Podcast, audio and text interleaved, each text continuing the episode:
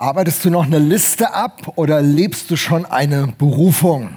Das war die Frage der letzten Woche, die im Grunde durch die Predigt zu uns kam. Wir sind in unserer Reihe Dolce Vita. Ihr findet die Einladekarten und äh, auf euren Stühlen. Ihr könnt die gerne mitnehmen und wenn ihr mögt, Freunde und Bekannte einladen. Heute geht es um das Thema Menschen, die mir gut tun. Menschen, die gut tun. Menschen, die gut tun. Jeder braucht ja Menschen, die gut tun, einem gut tun, oder? Ich meine, das Leben beginnt und das ist doch gut, wenn so jemand jemanden hat, der ihm gut tut, oder? Ja.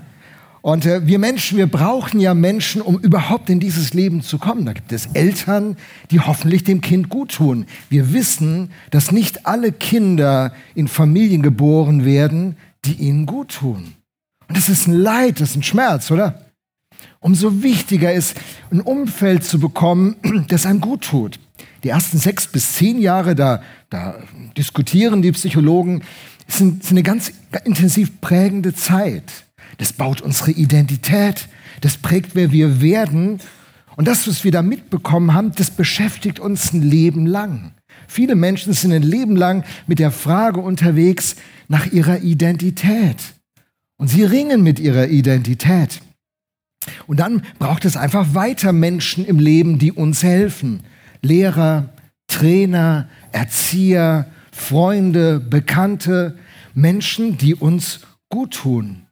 Aber nicht alle Menschen tun uns gut. Das ist natürlich super schade. Aber wenn wir Menschen in unserem Leben haben, die uns gut tun, dann äh, erleben wir die Freude des Lebens, das süße Leben, Dolce Vita, la Dolce Vita. Da, da können wir das Leben in der Art erleben, wie es von Gott gedacht ist. Martin Buber, ein Philosoph, den ich sehr mag, hat diesen berühmten Satz geprägt, den ich sehr liebe. Alles wirkliche Leben ist Begegnung. Alles wirkliche Leben ist Begegnung. Nicht das, was ich besitze, was auf meinem Bankkonto ist, was im Grundbuchamt auf meinen Namen eingetragen ist, macht mich am Ende wirklich glücklich. Nichts von all dem, was wir erleisten und, und irgendwie zusammensammeln können, begegnet den tiefen Bedürfnissen unseres Lebens. Aber gute Begegnungen, und am Ende unseres Lebens werden wir auf unserem Sterbebett liegen, wenn wir das bewusst mitbekommen und glücklich sein, wenn wir von Menschen umgeben sind, die uns gut getan haben und die uns auch auf diesem Weg begleiten. Im aktuellen Zeitmagazin äh, haben zwei Psychologen, die einen sehr bekannten Podcast in Deutschland haben, Folgendes gesagt in einem Interview. Ja, von Geburt an, eigentlich schon vor der Geburt, versuchen wir mit unserer Umwelt in Beziehung zu treten. Und in diesem Austausch steckt schon das Wesentliche. Ein großer Teil unserer Psyche bildet sich aus diesen Beziehungserfahrungen. Wir alle brauchen diese Beziehungserfahrungen. Martin Buber hat noch einen zweiten sehr spannenden Satz gesagt, der heißt, der Mensch wird am Du zum Ich. Ich brauche ein Gegenüber, an dem ich mich entwickle. Ich brauche jemanden, an dem ich mich reibe, der mich aber auch fördert, der mich voranbringt und ich selber werde zu so einem Menschen im Laufe des Lebens. Der Mensch wird am Du zum Ich. Nun machen wir alle die Erfahrungen positiver Art, hoffe ich doch. Aber einige von uns haben auch die Erfahrung gemacht, dass das gar nicht so einfach ist. Manche habe ich gehört jetzt in der Weihnachtszeit, die haben mit ihrer Herkunftsfamilie gebrochen. Die haben schon seit Jahren keinen Kontakt mehr mit ihrer Herkunftsfamilie, mit, mit Papa oder mit Mama. Da ist Funkstille. Teilweise wissen die Eltern nicht mal, wo die Kinder sind. Und es ist äh, ein tiefer Schmerz, der da ins Leben kommt. Denn das Leben ist anders gedacht. Und da wollen wir so ein bisschen mal reindenken. Wenn wir im ersten Buch Mose, das ist das allererste Buch in der Bibel, hineinschauen, finden wir sehr schnell diese Identitätsbeschreibung. Da heißt es, Gott der Herr sprach in 1. Mose 2, Vers 18, es ist nicht gut, dass der Mensch allein ist. Ich will ihm eine Hilfe machen, ein Gegenüber, das ihm entspricht. Es ist nicht gut zu sagen, ich bin so verletzt vom Leben, ich, ich vertraue niemandem mehr, ich möchte mit niemandem mehr irgendwie in ein näheres Verhältnis kommen. Das ist ein Ausdruck von einer inneren Gebrochenheit, die zu einer Lebensarmut führen wird, es ist wichtig, dass wir wieder diese Offenheit für Beziehungen haben, denn das ist unsere Identität. Gott hat uns so gedacht. Und Gott hat uns so gemacht. Es ist nicht gut, dass du allein bist.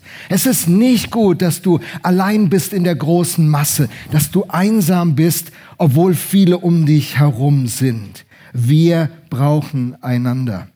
Und Menschen, die uns gut tun, die sind uns freundschaftlich gesinnt. Freu Leute zu haben, die Freunde sind oder die freundschaftlich sich zu einem verhalten, das ist ein Riesengeschenk. Und äh, Freunde zu haben, ist etwas Wunderschönes. Und ich habe gedacht, ich mache ein Quiz mit euch. Ich will mal ein paar berühmte Freunde euch vorstellen, mal gucken, ob ihr die kennt. Also ich zeige euch die und ihr ruft einfach aus der Menge direkt raus, wen ihr da seht. Gucken, ob ihr die kennt. Also zwei ganz berühmte Freunde, die zum Beispiel. Ja, Max und Moritz, ne? Oh Mann, denkt man Wilhelm Busch und seine Geschichten und die Hühner, die da picken. Na egal. Äh, zwei andere, die sind gerade, haben 50 Jahre Freundschaft gerade gefeiert. Ah. Zwei so unterschiedliche Freunde, ne? Oh Mann, zwei so unterschiedliche Freunde. Ernie kann einem echt auf die Nerven gehen, aber Bert auch. Gut, zwei andere Freunde, mal gucken, ob ihr die kennt noch. Die Älteren unter uns.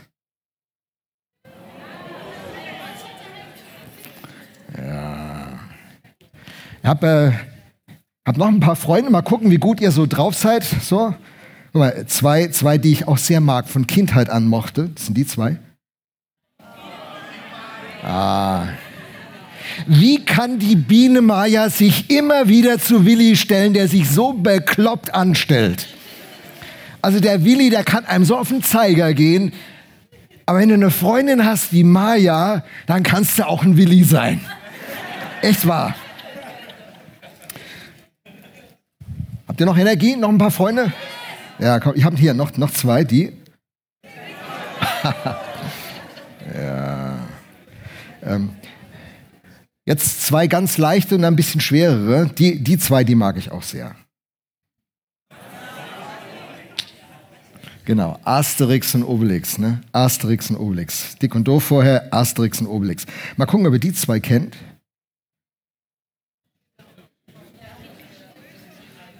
Goethe und Schiller, die zwei Literaturfreunde, Goethe und Schiller, haben unsere Kultur sehr geprägt. Und dann noch die letzten, da musst du ein bisschen jünger sein und vielleicht ein Mädel, dann kennst du die zwei, zwei gute Freunde. George Clooney und Brad Pitt. Ja, hey, wenn du, wenn du so Freunde hast, wenn du Menschen hast wie sie, die tun dir gut, die gehen mit dir durch dick und dünn. Das sind Leute, die wir in unserem Leben brauchen. Und das sagt die Bibel schon im Predigerbuch Kapitel 4, Vers 9. Zwei haben es besser als einer allein. Denn zusammen können sie mehr erreichen. Stürzt einer von ihnen, dann hilft der andere ihm wieder auf die Beine. Doch wie schlecht steht es um den, der alleine ist, wenn er hinfällt. Niemand ist da, der ihm wieder auffällt. Niemand ist da, der ihm wieder aufhilft. Hey, wir, wir alle brauchen solche Menschen, die uns gut tun. Wir nennen sie einfach mal Freunde. Ich meine, es gibt unterschiedliche Intensität von, von Beziehung und Verbindung zueinander. Es gibt ein schönes englisches Buch, das heißt The Search to Belong, das diese unterschiedlichen Intensitätsstufen beschreibt. Wir bleiben heute mal allgemein und sagen, wir brauchen Leute, die uns gut tun. Wir nennen sie mal Leute, die uns freundschaftlich gesinnt sind oder Freunde sind. Freunde sind. Und solche echten Freundschaften braucht jeder von uns. Die entstehen aber nicht zufällig. Freundschaften werden gemacht. Sie werden geplant, sie werden entwickelt, sie werden gepflegt und sie werden konstant gebaut. Nur so entstehen solche Beziehungen. Ralph äh, Waldo Emerson, anderer Philosoph, hat diesen Satz gesagt, der einzige Weg, einen Freund zu haben, ist, selbst einer zu sein. Und das ist wichtig. Die Frage, die wir uns also heute stellen, wo, wo, finde ich Menschen, die mir gut tun? Und wir haben gleichzeitig die Frage dann im Ohr, wie werde ich zu einem Menschen, der anderen gut tut? Wie werde ich zu jemandem, der anderen gut tut? Und wie finde ich andere, die mir gut tun? Was sind Kriterien, nach denen wir Ausschau halten? Und die Bibel hat ja unterschiedliche Passagen. Und eine, ein, ein Buch der Bibel ist das Buch der Sprüche. Und das Buch der Sprüche ist so voller Lebensweisheit. Und wir werden heute das Buch der Sprüche mal genauer angucken. Welche Ratschläge gibt dieses Buch, wenn man eine gute, dauerhafte Beziehung und Freundschaft bauen will, wenn man zu jemandem werden will, der anderen gut tut und wenn man Ausschau hält nach Leuten, die einem gut tun. Nach was soll man schauen? Das Buch der Sprüche ist eine Riesenhilfe. Ich habe es äh, unter dem, mit dem, mit dem äh, Andachtsbuch von Tim Keller, Gottes Weisheit entdecken, jetzt schon zwei Jahre in Folge gelesen. Dieses Jahr habe ich es nur äh, schweren Herzens nicht in die Hand genommen. Man kann so viel lernen aus dem Buch der Sprüche. Und heute will ich euch sechs Wege, sechs Einstellungen, sechs Haltungen zeigen, die dich zu einem Menschen machen, der anderen gut tut. Und sechs Einstellungen, nach denen du Ausschau halten kannst, wenn du Menschen suchst, die dir gut tun. Sechs Wege, um so eine anhaltende Freundschaft zu bauen. Wir gehen da relativ fix durch. Ihr könnt ja die Predigt nachhören, nachschauen. Ähm, das ist ja alles gut. Wir fangen mal an mit dem ersten Punkt.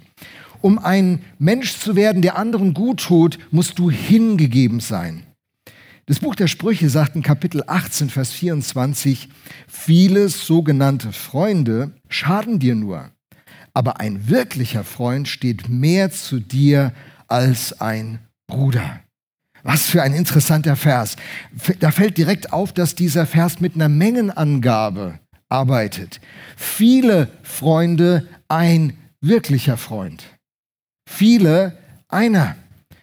Viele, einer. Kann man eigentlich zu viele Freunde haben? In, äh, Im Zeitalter von Facebook und anderen sozialen Medien kann man ja ganz viele Freunde haben die in Wahrheit keine Freunde sind. Die Bibel, wenn sie über Freundschaft nachdenkt, über nahe Beziehungen, über Menschen, die einem gut tun, da denkt sie mehr in Qualität denn in Quantität. Es ist nicht wichtig, dass du zehn Leute nennen kannst. Da hast du gar nicht die emotionale Kapazität für.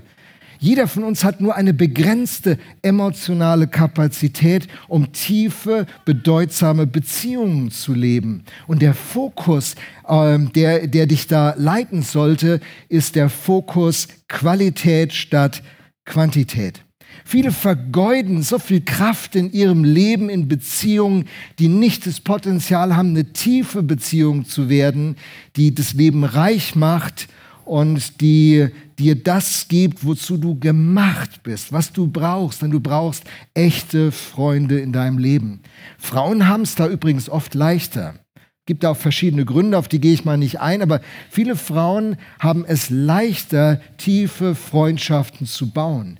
Männer, die die, ähm, die reden über Werkzeuge und Autos und Sport und Computer. Sie haben zwar eine Kommunikation, aber ihr Herz bleibt oft außen vor. Der beste Freund eines Mannes ist oft sein Partner, seine, sein, sein Ehepartner, mit dem er durchs Leben geht. Und wenn der Ehepartner stirbt, ist ein Loch und da ist keiner mehr da. Da ist keiner mehr da. Als äh, meine meine Schwiegermutter starb, hat mein Schwiegervater genau diese Realität erlebt. Er hatte, er hatte nicht diese Freunde in seinem Leben. Er war ein selbstständiger Malermeister mit einem eigenen Betrieb. Der hatte viele Geschäftskontakte, viele Beziehungen und viele Menschen am Ort gut gekannt. Aber es waren keine Freundschaften, keine Personen, wo du dein Herz öffnest und wo du miteinander das Leben teilst. Und als die Frau starb, meine Schwiegermutter, da war ein Loch, das niemand stopfen konnte. Wenn man so eine echte tiefe Beziehung bauen will, wofür viele Männer sich letztlich zurückhalten, dann erfordert es Selbstlosigkeit, Interesse, Verzicht, Treue, Hingabe. Wir sind eine Wegwerfgesellschaft. Viele denken, ich kann einfach, äh, wenn mir die Nase von jemandem nicht passt oder wir einen Konflikt haben, dann kann ich die Freundschaft beenden. Ist mir doch egal. Ich ghoste dich da mal eben. Schluss mit dir. Und wir tun so, als ob es ganz einfach wäre, Beziehungen zu bauen, aber eine tiefe, wertvolle Beziehung zu bauen, das braucht Jahre. Das braucht viele gemeinsame Erfahrungen. Und es braucht eine Resilienz, auch schwierige Erfahrungen in so einer Beziehung auszuhalten und auszuarbeiten und an der Beziehung festzuhalten. Und je älter du wirst, je schwieriger wird das. Ich bin so froh, dass ich im Laufe meines Lebens sehr früh in solche Beziehungen investiert habe. Dies Jahr werde ich 60 und ich sage euch, mit all diesem Wandel und Umziehen und, und den Auftrag, den Heike und ich haben, Gemeinden zu helfen, nächsten Schritt zu gehen, voranzukommen. Du lernst immer neue Leute kennen, mit denen du irgendwie in Kontakt kommst. Aber bis tiefe Freundschaften entstehen, die von Vertrauen geprägt sind, das, das gelingt ganz oft nicht mehr. Und die Frage, die du dir als erstes stellen musst, sind die Menschen, mit denen du unterwegs bist, sind die hingegeben? Sind es Leute, die wirklich an dir Interesse haben? Sind es Leute, die wirklich was in dich investieren? Oder wie ist das? Bist du jemand, der hingegeben ist? Bist du jemand, der, der, der ein Mensch wird, der anderen gut tut, weil er sich für den anderen interessiert, weil er sich das was kosten lässt, weil er sich investiert und hingibt für andere?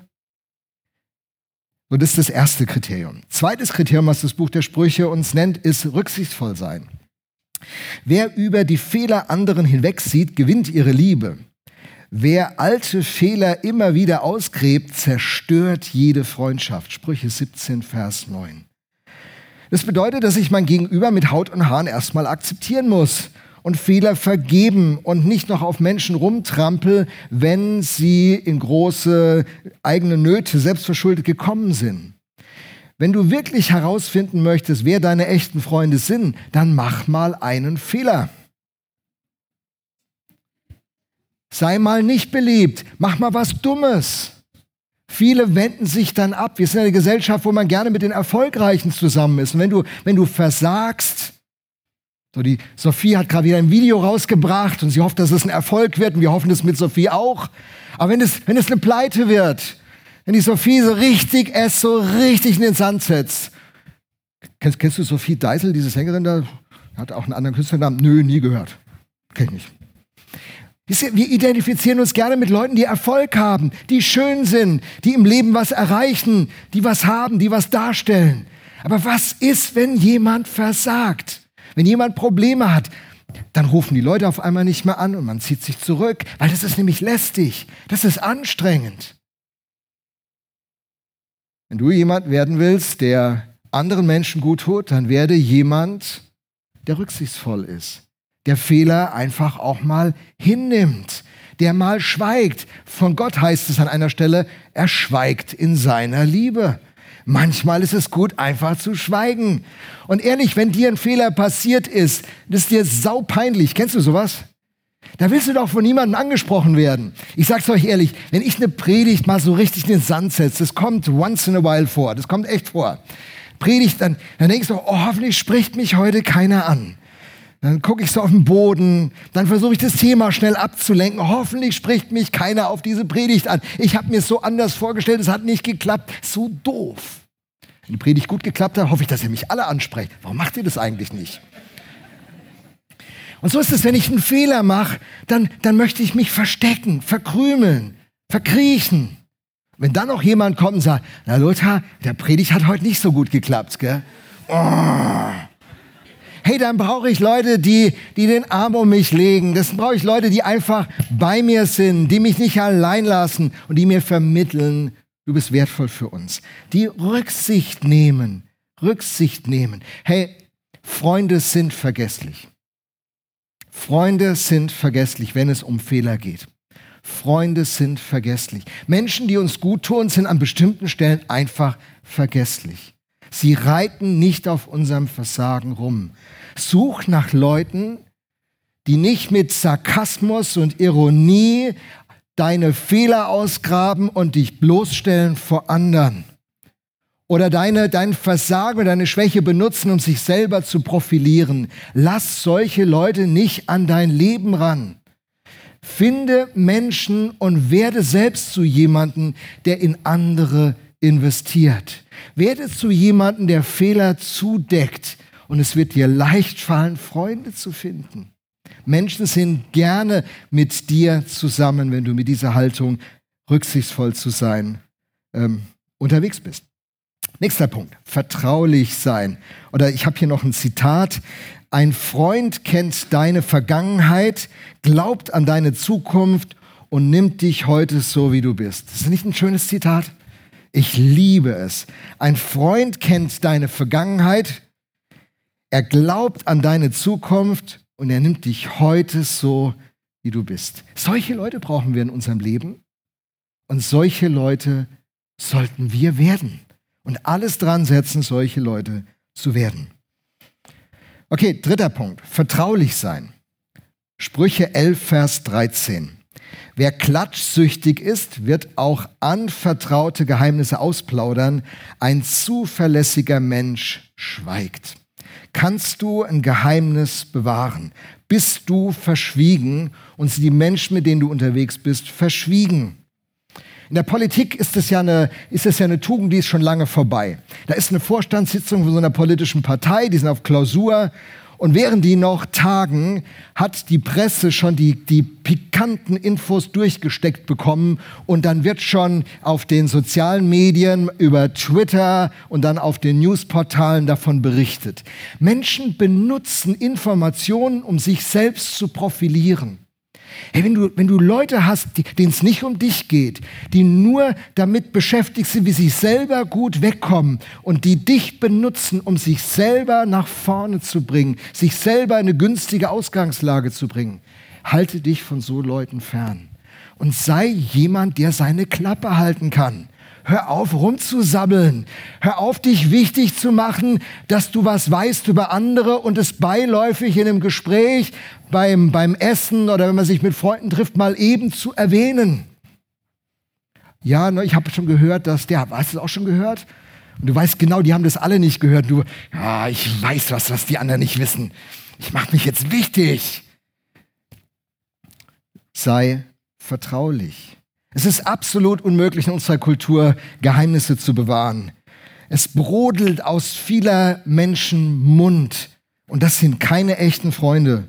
Die Klatschspalten der Magazine und der Newsformate lebt davon, dass, äh, dass Menschen nicht vertraulich sind.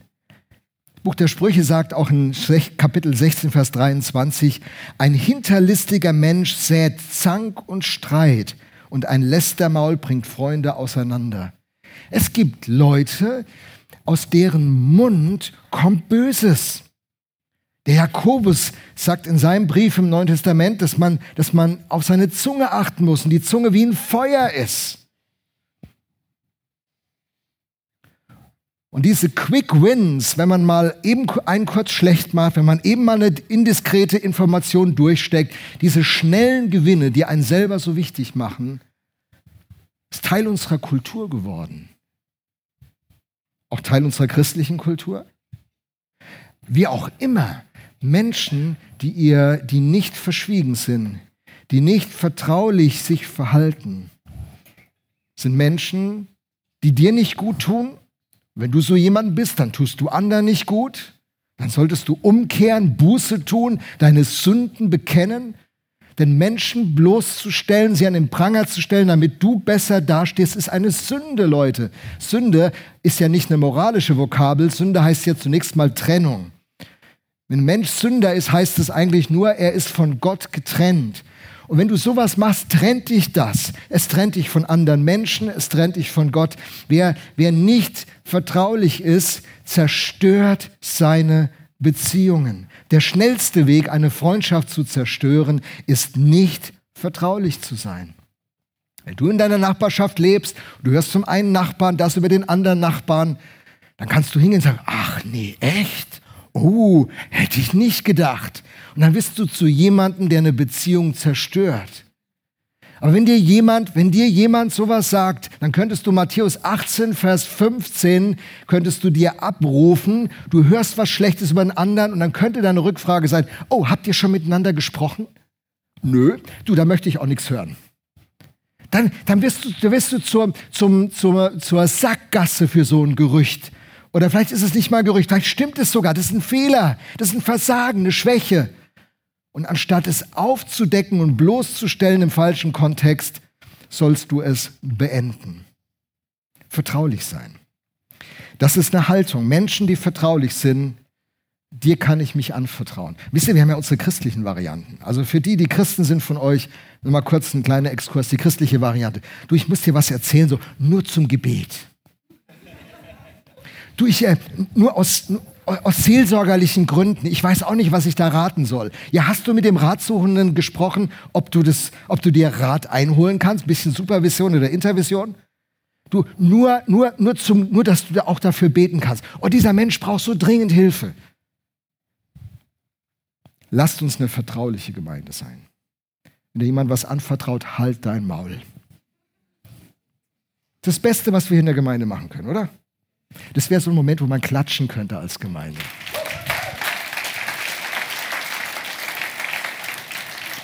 Weil es, weil es ganz viel Not beendet.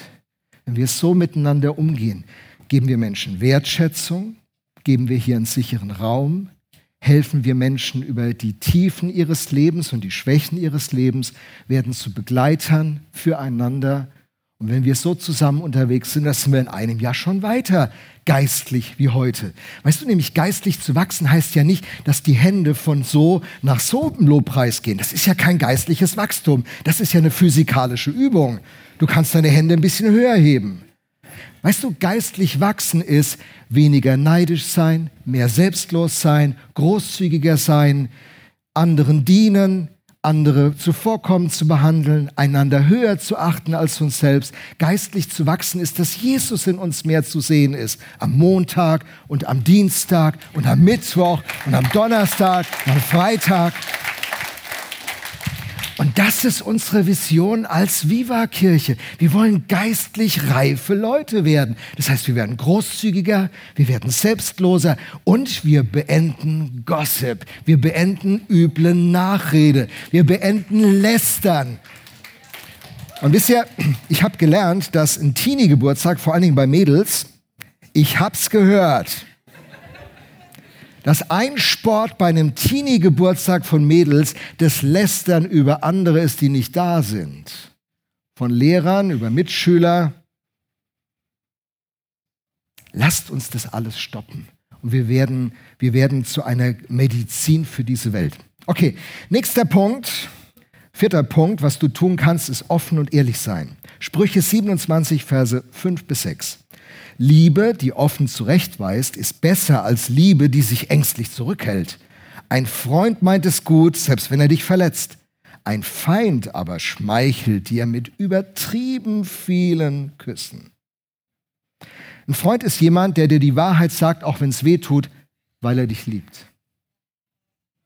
Ein Freund ist jemand, der dir die Wahrheit sagt, auch wenn es schmerzt, weil du ihm so wichtig bist. Ein Mensch, der dir gut tut, ist ein Mensch, der in der Grundhaltung unterwegs ist, dich anzunehmen, deine Fehler zuzudecken, wenn er sieht, dass du dabei bist, dein Leben zu zerstören, der den Mut aufbringt,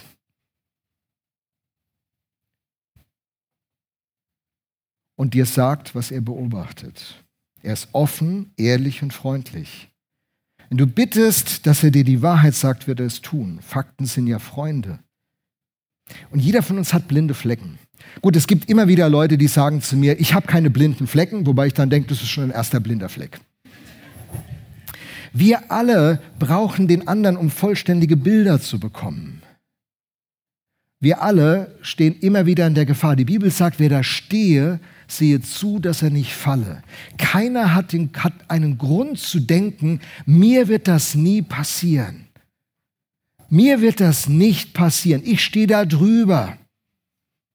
Stimmt nicht. Und ähm, für wen bist du wichtig genug, dass er dich auf diesen Teppich zurückholt? Und wer ist dir wichtig genug, dass du ihn zurück auf den Teppich holst? Wisst ihr, wir sind eine Gesellschaft, wo man so sagt, so, jeder hat so seinen Bereich. Und ich werde, ich werde dir nicht zu nahe kommen, was habe ich schon zu sagen? Was geht es mich an, was mein Freund macht? Das ist nicht meine Sache.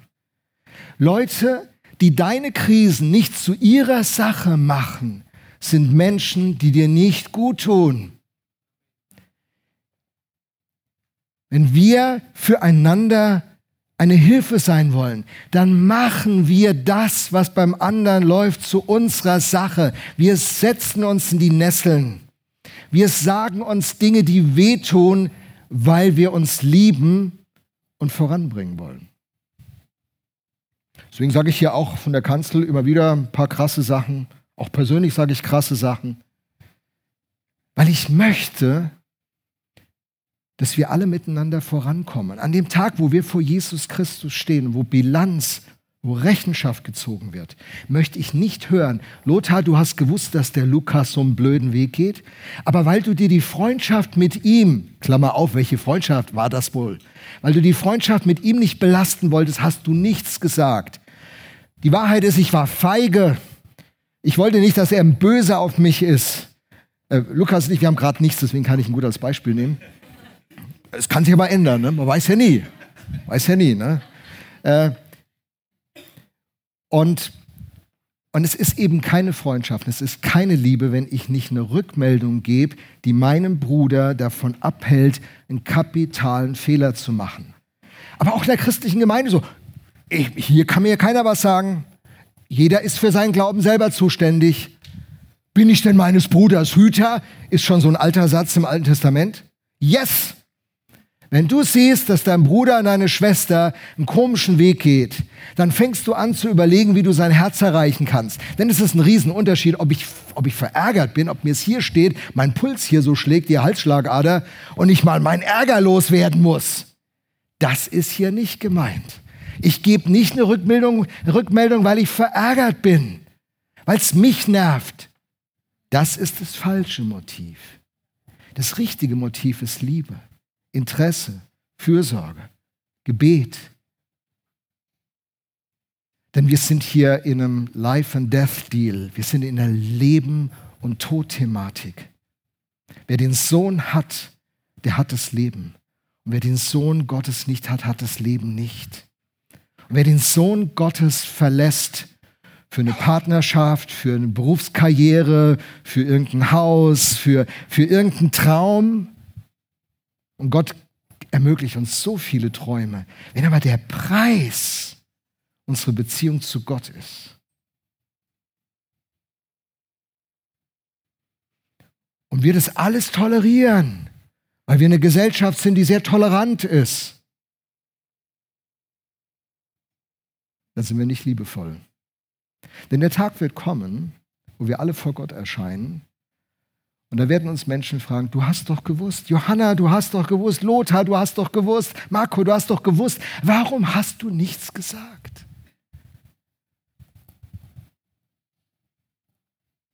Manchmal habe ich das Gefühl, wir, wir sitzen in so einem Auto, ein 18-Jähriger sitzt am Steuer, der gerade seinen Führerschein hat. Alle haben irgendwie auf, einer, auf einem Volksfest ein bisschen viel getrunken tolle Stimmung im Auto, es macht einen Riesenspaß.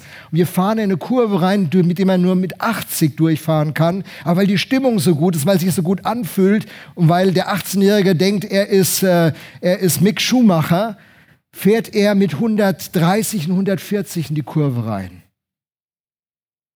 Und am Ende sagt er, das habe ich nicht gewollt. Lasst uns nicht solche Leute sein. Lasst uns nicht solche Leute sein offen und ehrlich. Eine aufrichtige Antwort ist ein Zeichen echter Freundschaft, sagt das Buch der Sprüche im Kapitel 24, Vers 26. Vorletzter Punkt. Um eine gute Freundschaft zu bauen, um selber zu jemandem zu werden, der anderen gut tut, musst du konstruktiv sein. Wie man Eisen durch Eisen schleift, so schleift ein Mensch den Charakter eines anderen. Hey, du brauchst den anderen, um dich wirklich zu entwickeln. Du kannst dich nicht alleine in deinem Zimmerchen entwickeln. Ich sage das immer, die Frucht des Geistes, die wächst nicht, wenn du mit deinem Jesus und deiner Bibel und deinem Gebet in deinem Zimmerchen mit einer Kerze angezündet sitzt. Weißt du was? Geduld lernst du, Geduld lernst du, wenn du einen Typen hast, der dich nervt und mit dem zusammen sein musst und äh, Sanftmut, wenn dich Leute provozieren und Keuschheit, wenn du einem hübschen Kerl oder einem hübschen Mädchen begegnest und deine Gedanken spazieren gehen. Dann lernst du Keuschheit. Gut, du lernst auch Keuschheit, wenn du im Internet surfst. Wohin surfst du eigentlich? Ja, weil 1. Korinther 15, Vers 33 sagt, schlechter Umgang verdirbt gute Sitten. Schlechter Umgang verdirbt gute Sitten. Mit wem bist du eigentlich unterwegs? Fördern die Leute dein Leben? Fördern die das Gute in deinem Leben? Sind es Leute, die dich zum Besseren voranbringen oder sind es Leute, die dich wegziehen? Die dich wegziehen von Werten, die dich wegziehen vom Glauben, die dich wegziehen von der Gemeinschaft? Du kreuzt nur noch ab und an mal sonntags hier auf und denkst, so kann man ein geistliches Leben führen. Das ist wie wenn du zu wenig futterst, wenn du zu wenig isst und wenn du immer nur Süßigkeiten isst und einmal im Monat dich ernährst und denkst, ich bin der Typ, der mit einer Kraftportion durch dieses Leben geht. Gar nicht, du wirst zusammenbrechen. Du musst dich vernünftig ernähren. Du musst mit den richtigen Leuten Umgang haben. Du musst Leute in deinem Leben haben, die in dich investieren, die deine, die deine Förderer sind, die deine Fans sind, die an dich dich glauben, die dich unterstützen, die mit dir unterwegs sind. Wer ist mit dir unterwegs? Wer tut dir gut? Das Buch der Sprüche ist so eindeutig. Du brauchst Leute, die dir gut tun, die das Richtige und Gute in deinem Leben fördern.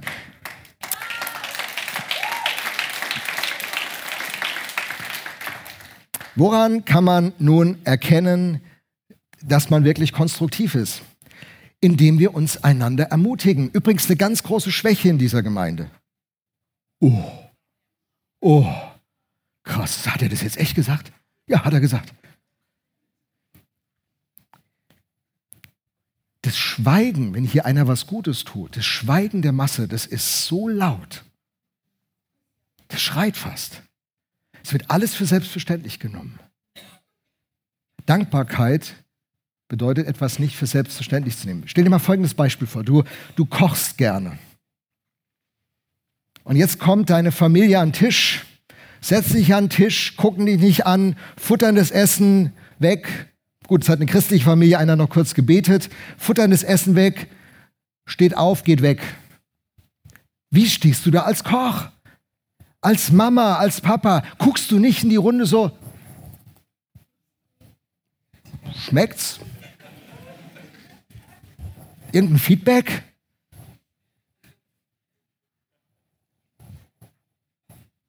Hey, Menschen, die dir gut tun, sind Menschen, die dich ermutigen.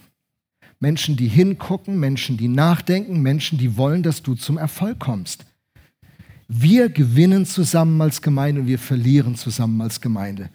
Und wenn hier Leute etwas gut machen in unserer Gemeinde, bei den Kindern, ich frage mich, nicht nur ihr Eltern, aber euch Eltern frage ich das auch. Euch Eltern, euch Senioren, euch Teenies, euch Young Adults. Wie oft geht ihr zu Kindermitarbeitern, die viele Sonntage nicht hier diesen Gottesdienst live und in Farbe miterleben, geht hin und sagt, vielen Dank, dass du dich um die Kids der Gemeinde kümmerst. Erzähl mal, wie lief's in eurer Gruppe? Sag mal, was beschäftigt dich? Kann ich für dich beten? Gibt es irgendeine Möglichkeit, dich zu unterstützen? Ich frage mich, wann bist du das letzte Mal auf einen unserer Techniker zugegangen, hast gesagt, hey, du warst heute Morgen schon wieder so, Viertel nach acht fangt ihr an, gell? Und das machst du Sonntag für Sonntag? Ganz oft? Wow. Danke, dass du das machst.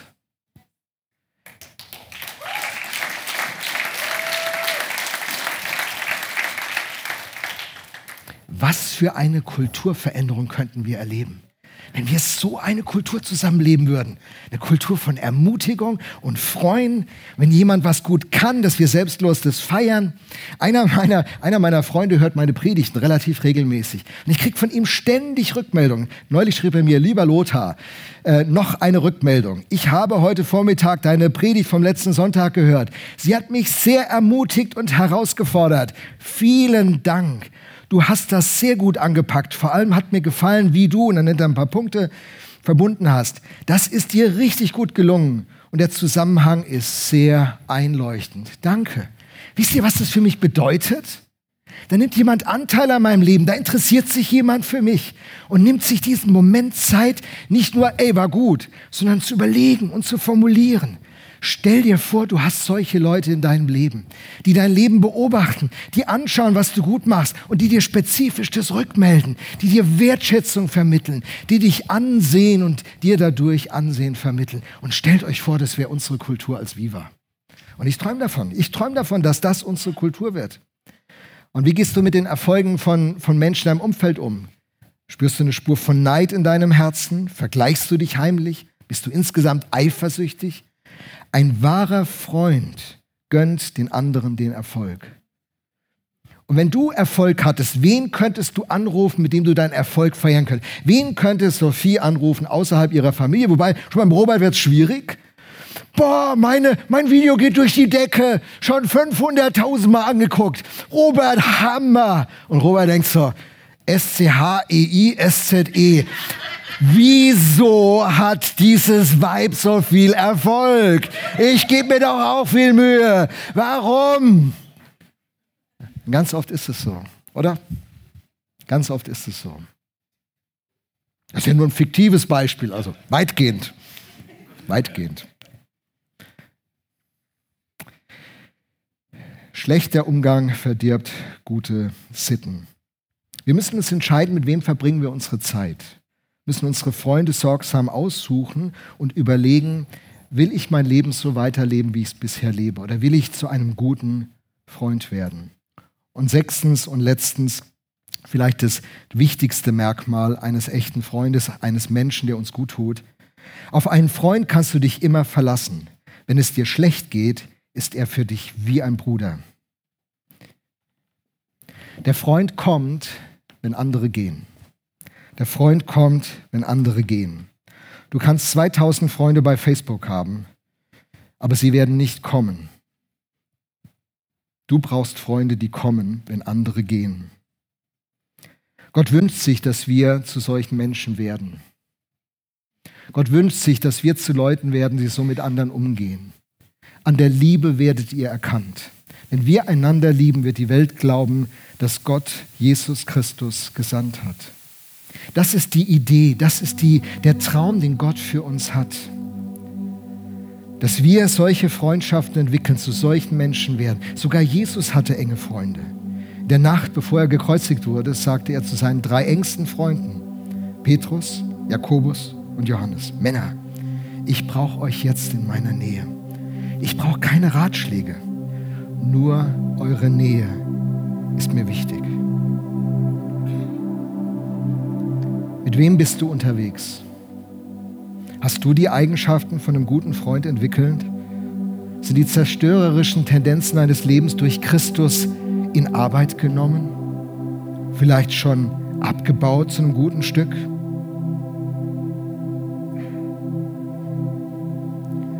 Wem gibst du dich hin? Wem gegenüber bist du rücksichtsvoll? Wer kann dir vertrauen? Wem gegenüber bist du so offen und ehrlich, dass du ihm die Wahrheit sagst, auch wenn es schmerzt? Wen baust du auf? An wem bleibst du dran? Zu wem kommst du, wenn die anderen gehen? Jesus ist dieser gute Freund für jeden von uns, diese tiefe Sehnsucht im Leben eines jeden Menschen, ob er nun fromm ist oder nicht diese tiefe Sehnsucht, Menschen in seinem Leben zu haben, die diese Rolle übernehmen. Jesus Christus ist der, der diese Rolle in unserem Leben nimmt. Jesus hat sich hingegeben. Er starb an unserer Stelle am Kreuz. Jesus akzeptiert dich. Jesus vergibt dir. Er will das Beste für dich. Er freut sich an deinem Erfolg. Jesus ist immer da, wenn du ihn brauchst. Auf ihn kannst du zählen. Jesus wird dich nie verurteilen. Er zieht das Urteil auf sich. Die Strafe liegt auf ihm, damit wir Frieden hätten. Jesus glaubt an dich. Er hat alles investiert, weil er an deine Zukunft glaubt. Weil er glaubt, weil er glaubt, dass du über die Ziellinie kommen wirst. Egal, wo du heute stehst. Und ich spüre, der Geist Gottes sagt mir, das ist für vielleicht eine Einzelperson, vielleicht für zwei, drei. Du bist kurz davor aufzugeben bist kurz davor aufzugeben.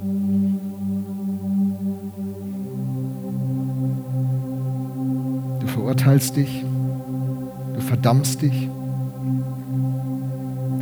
Du hast die Hoffnung für dich aufgegeben. Jesus Christus gibt dich nicht auf. Jesus nimmt dich auf seinen Arm Jesus ist bei dir. Du wanderst durch ein dunkles Tal, ja. Jesus sagt dir, ich bin bei dir. Wir kommen da zusammen durch. Es gibt eine Zukunft für dich. Menschen, die dir gut tun. Wenn du keinen hast in deinem Umfeld, hast du immer noch diesen Jesus Christus. Er ist der gute Freund.